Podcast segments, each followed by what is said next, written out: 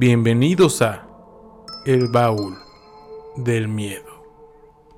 Bienvenidos al episodio número 33 del Baúl del Miedo. Con este episodio damos inicio al mes del terror, mes en el que tenemos muchas sorpresas para ustedes. Pero vamos a empezar con el programa del día de hoy. No nos acompaña nuestro co-conductor favorito, al cual le mandamos un gran saludo, pero pues ahorita se encuentra bastante ocupado. Pero en su ausencia tenemos que, continuar con el programa además de que está trabajando en las sorpresas que les estamos comentando a ustedes. Pero bueno, en el episodio del día de hoy tenemos tres temas importantes. Uno, el legado de terror de R.L. Stein. Dos, los críptidos, que fue un tema que nos estuvieron pidiendo bastante.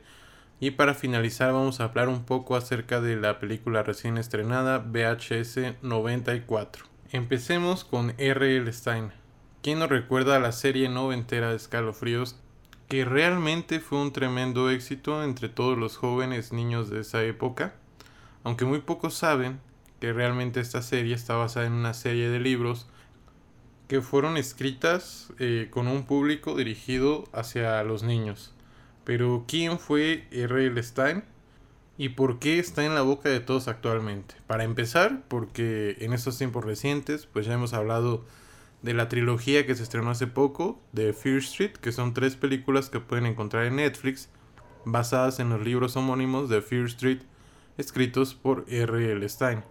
Y por si fuera poco, ayer se estrenó la nueva serie Just Beyond en Disney Plus, que también está basada, que está basada en las novelas gráficas de R.L. Stein.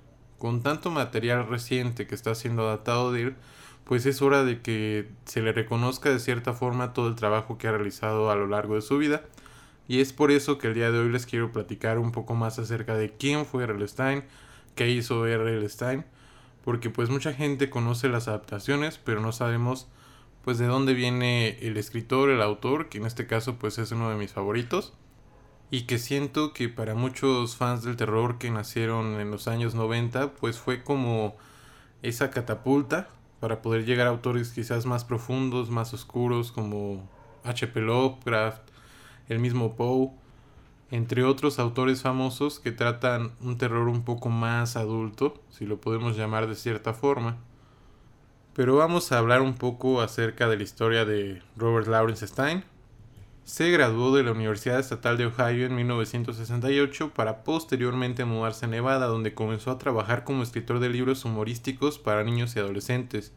Como podemos ver en sus inicios, realmente él no tenía pues ni la más mínima idea de que iba a terminar trabajando en el género del terror y sobre todo que iba a ser tan conocido. Para el año del 69 se casa con Jane Waldhorn, que fue muy importante en su vida, y además con quien tuvo su único hijo, que es Matthew Stein, y ella fue eh, un soporte enorme para toda esta cuestión de, la escritura para él.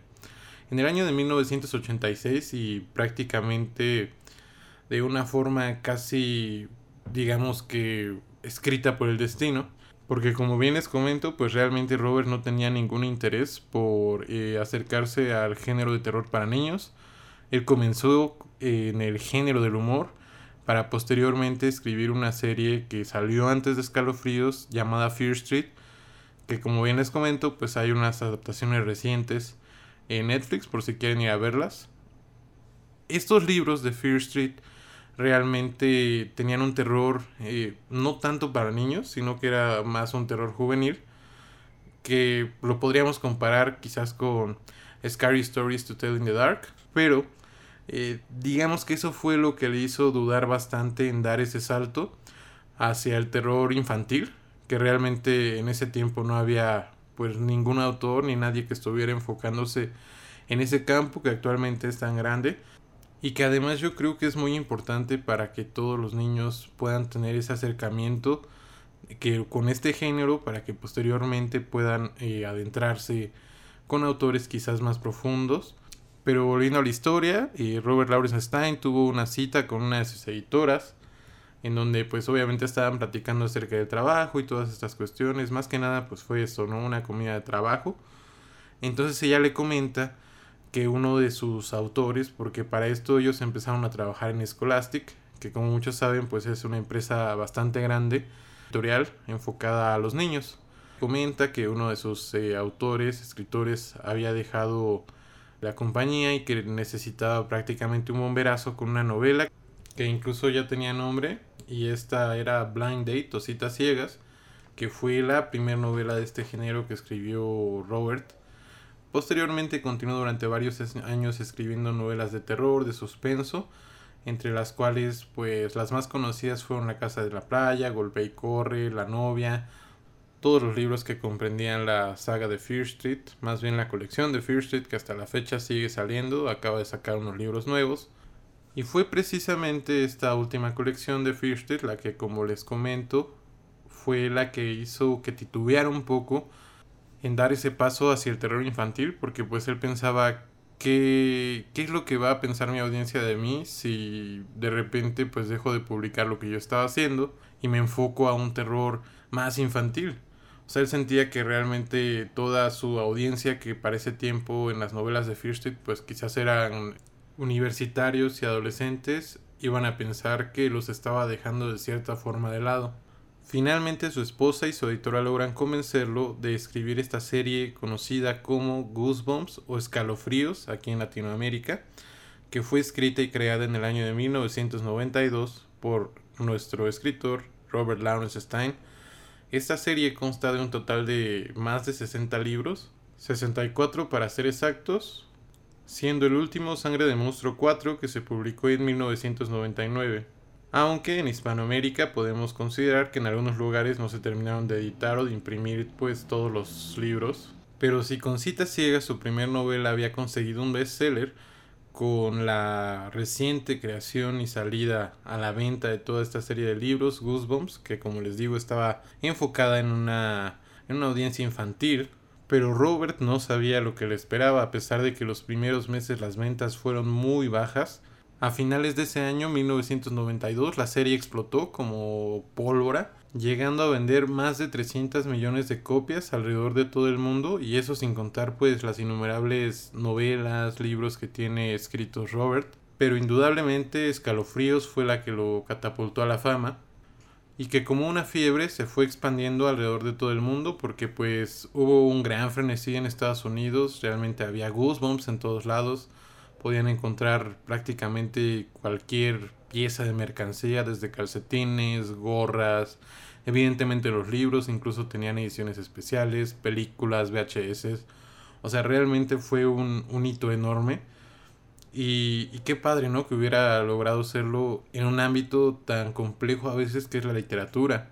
Incluso se le llega a comparar a Robert con el Stephen King para niños por sus grandes ventas y por el éxito que logró.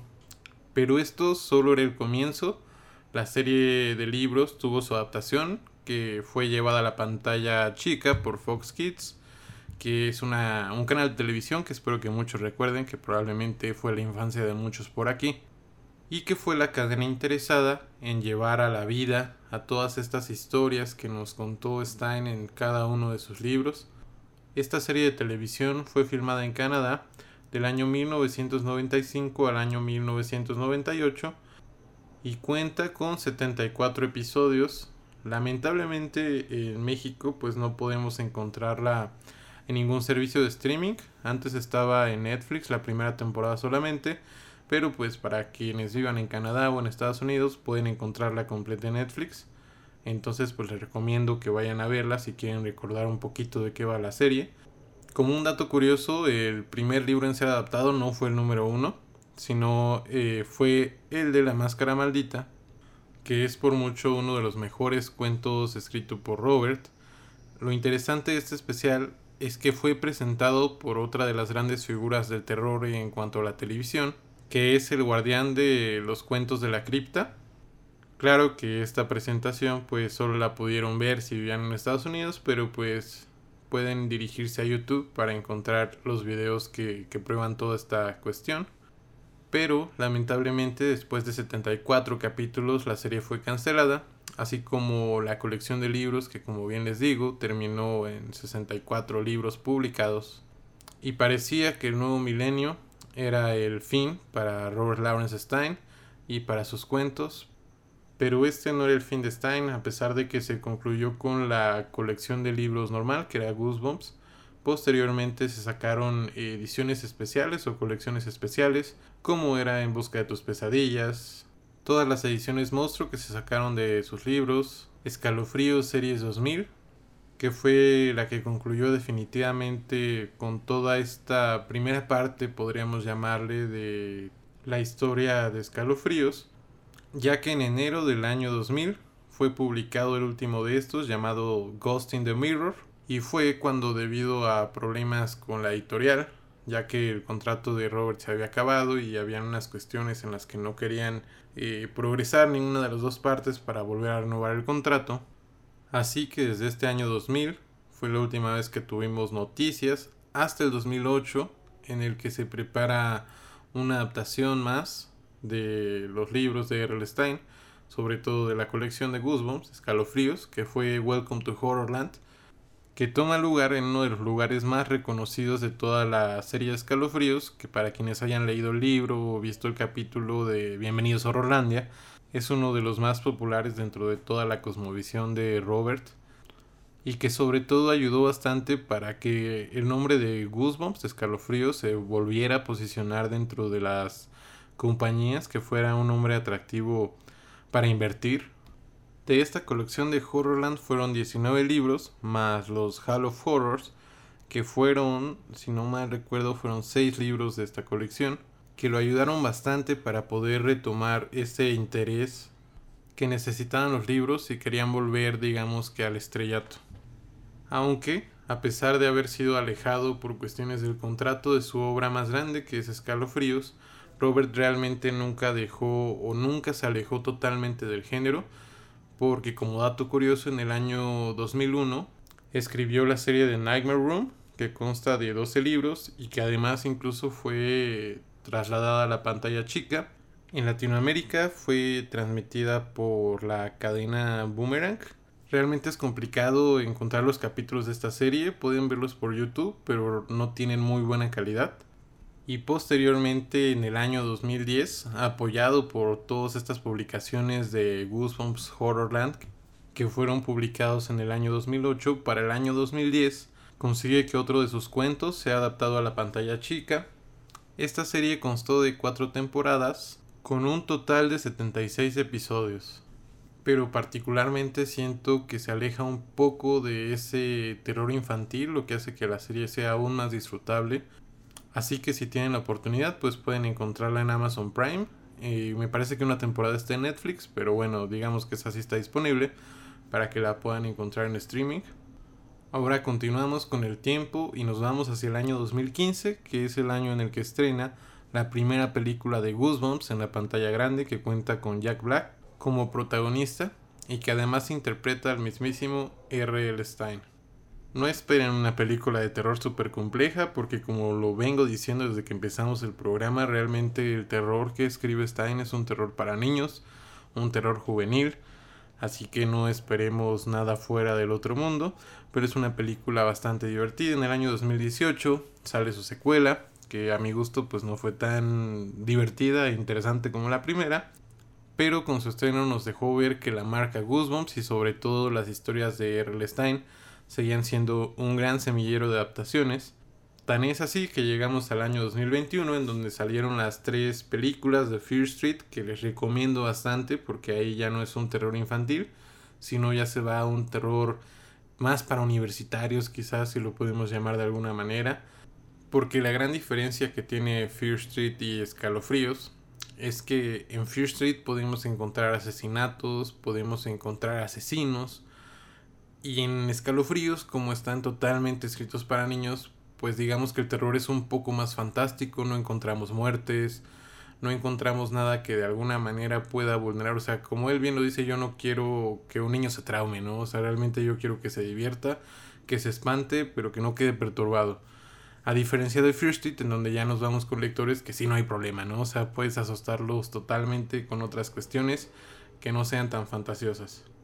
Y en este mismo año 2021 también se estrena la adaptación de ahora una de las novelas gráficas que está escribiendo R.L. Stein, Just Beyond, que es una serie que consta de 8 capítulos que ya está disponible en Disney Plus y que posteriormente cuando termine de ver los ocho capítulos les voy a hablar un poco acerca de lo que me pareció.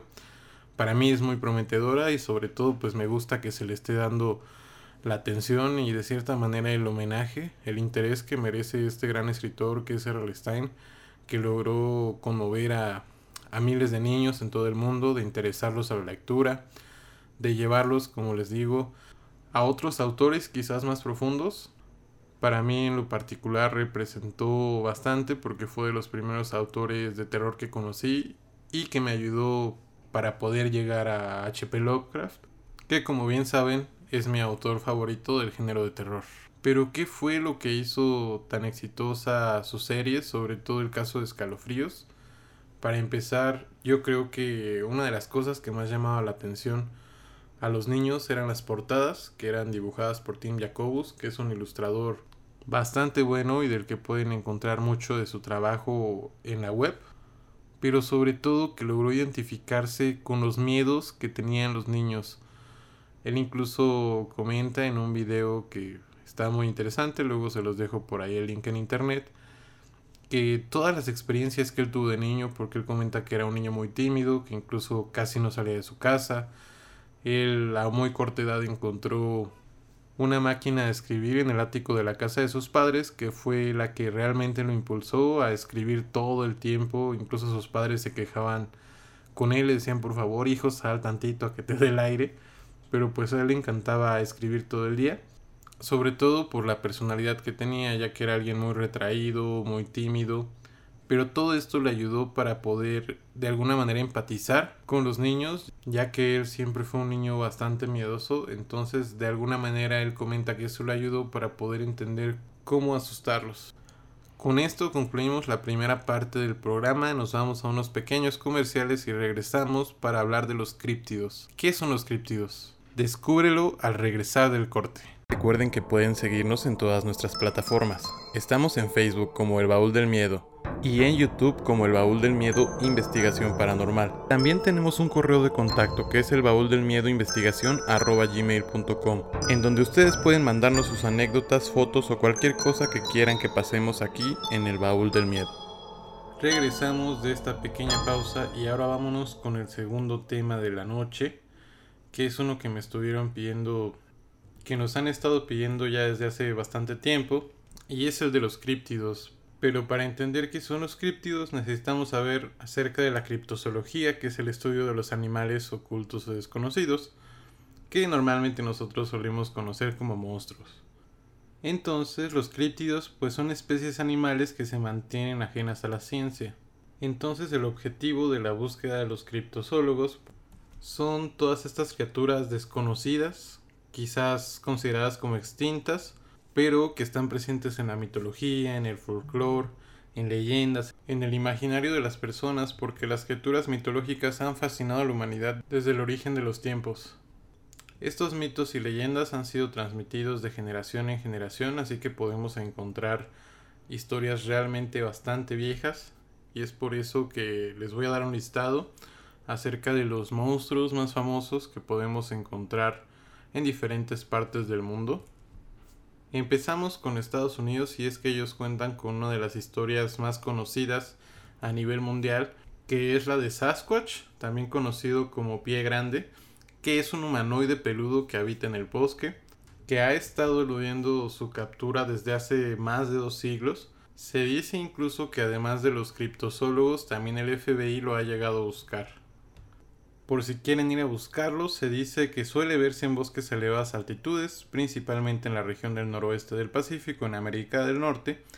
Sin embargo, se han dado avistamientos de criaturas similares de alguna forma, ocurriendo en Florida, Arkansas, Luisiana o Carolina del Norte.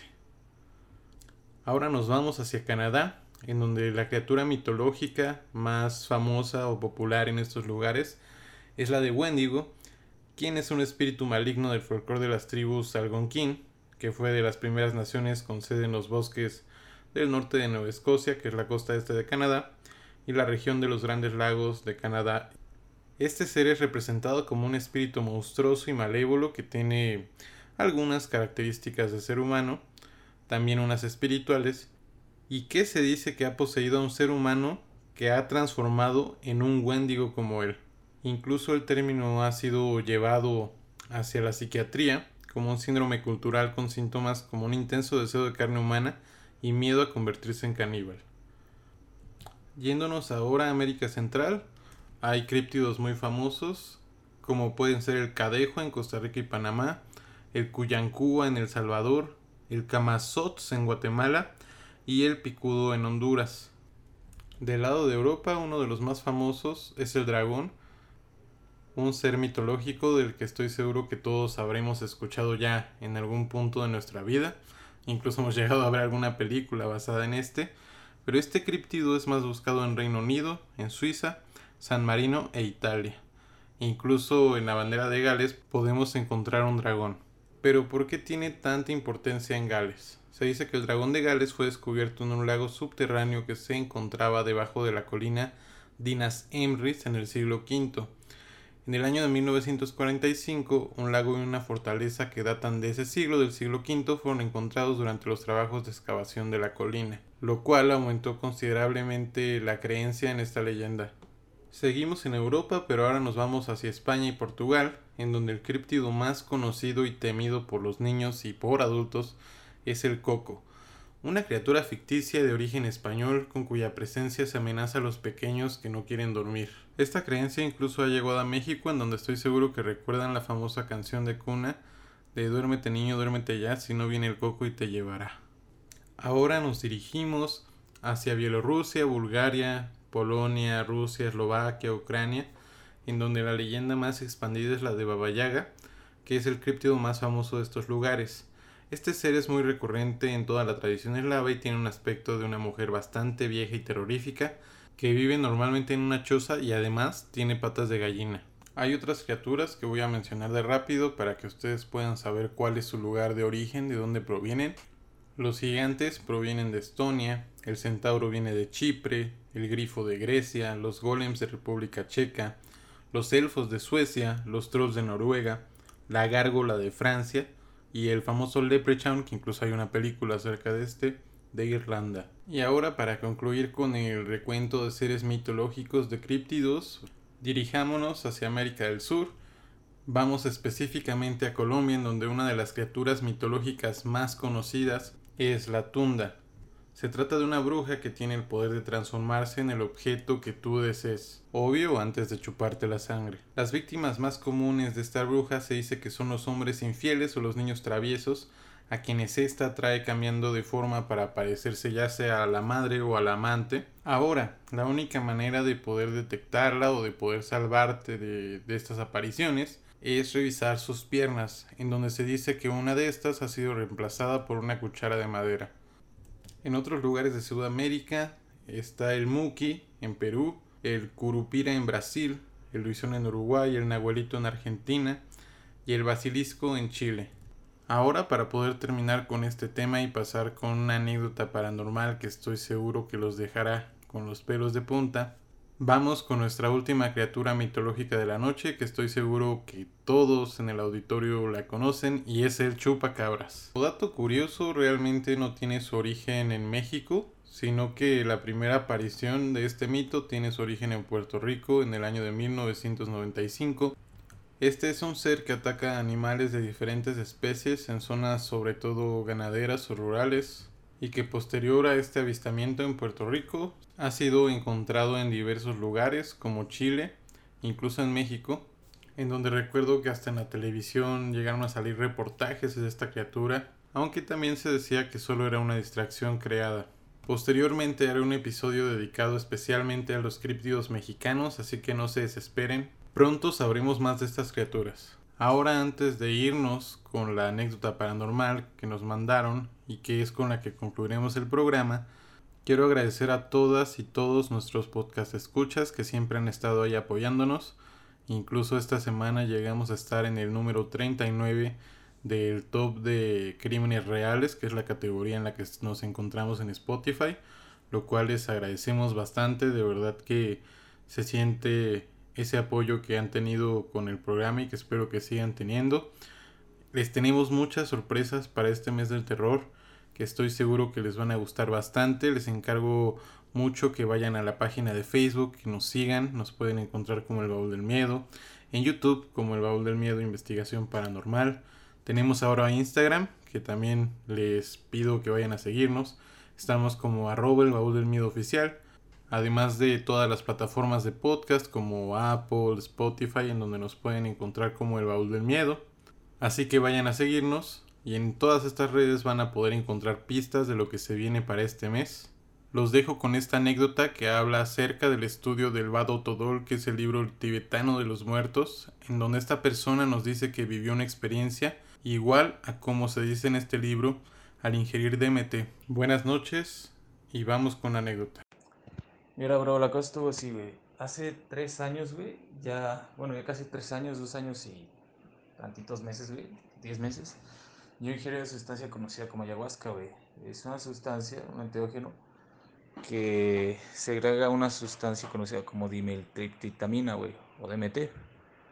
Eh, cosa como la molécula de, de, Dios, o la molécula espiritual, perdón, porque se dice que es la sustancia que segrega el cuerpo antes de morir. Pues se cuenta de que yo tuve preparación para tomar esa madre, güey. Tuve abstinencia sexual durante varios días. Este, yo practicaba MMA Muay Thai en ese tiempo y tuve que dejarlo de practicar en varios días porque tuve que evitar todo tipo de acto violento, tuve que evitar también este, ver actos violentos, no podía siquiera jugar videojuegos este, porque eh, debías evitar todo ese tipo de cosas.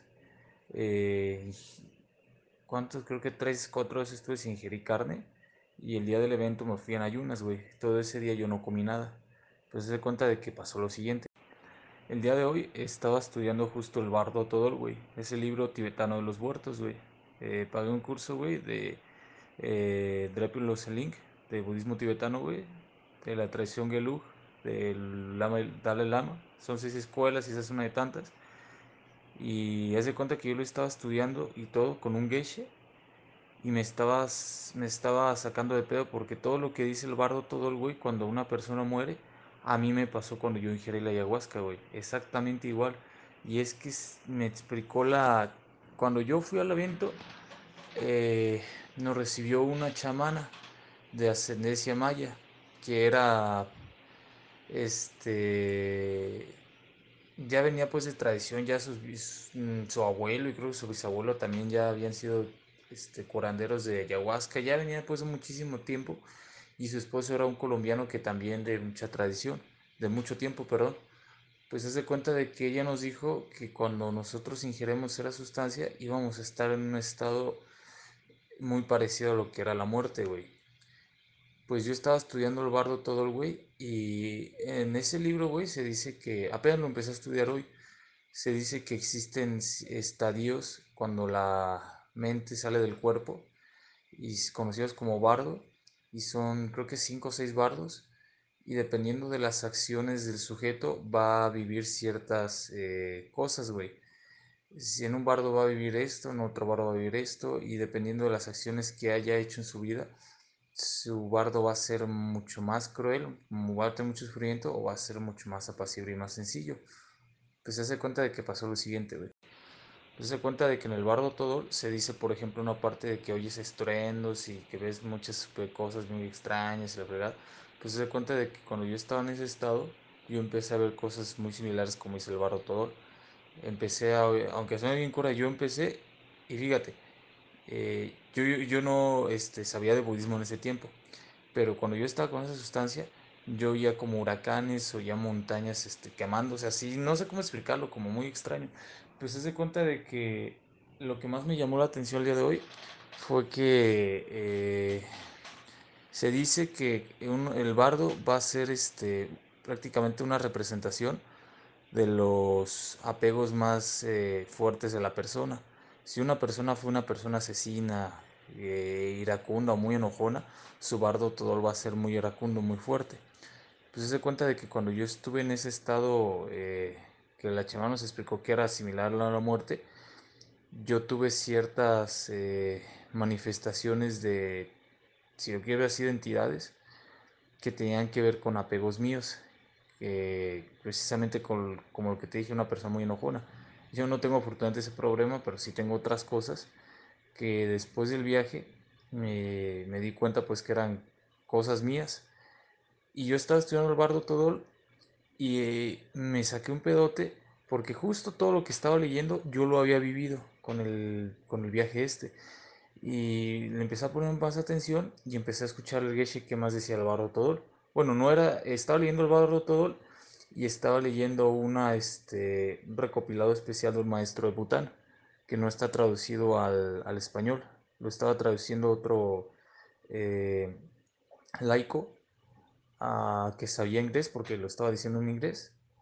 Y todo lo que estaba diciendo ese laico a mí ya me había pasado con el viaje de MT.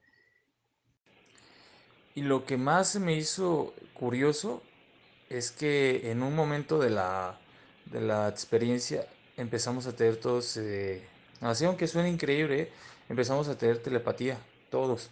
Hubo una señora al lado de, de mí, era una eh, señora que yo no conocía, venía de otro lugar.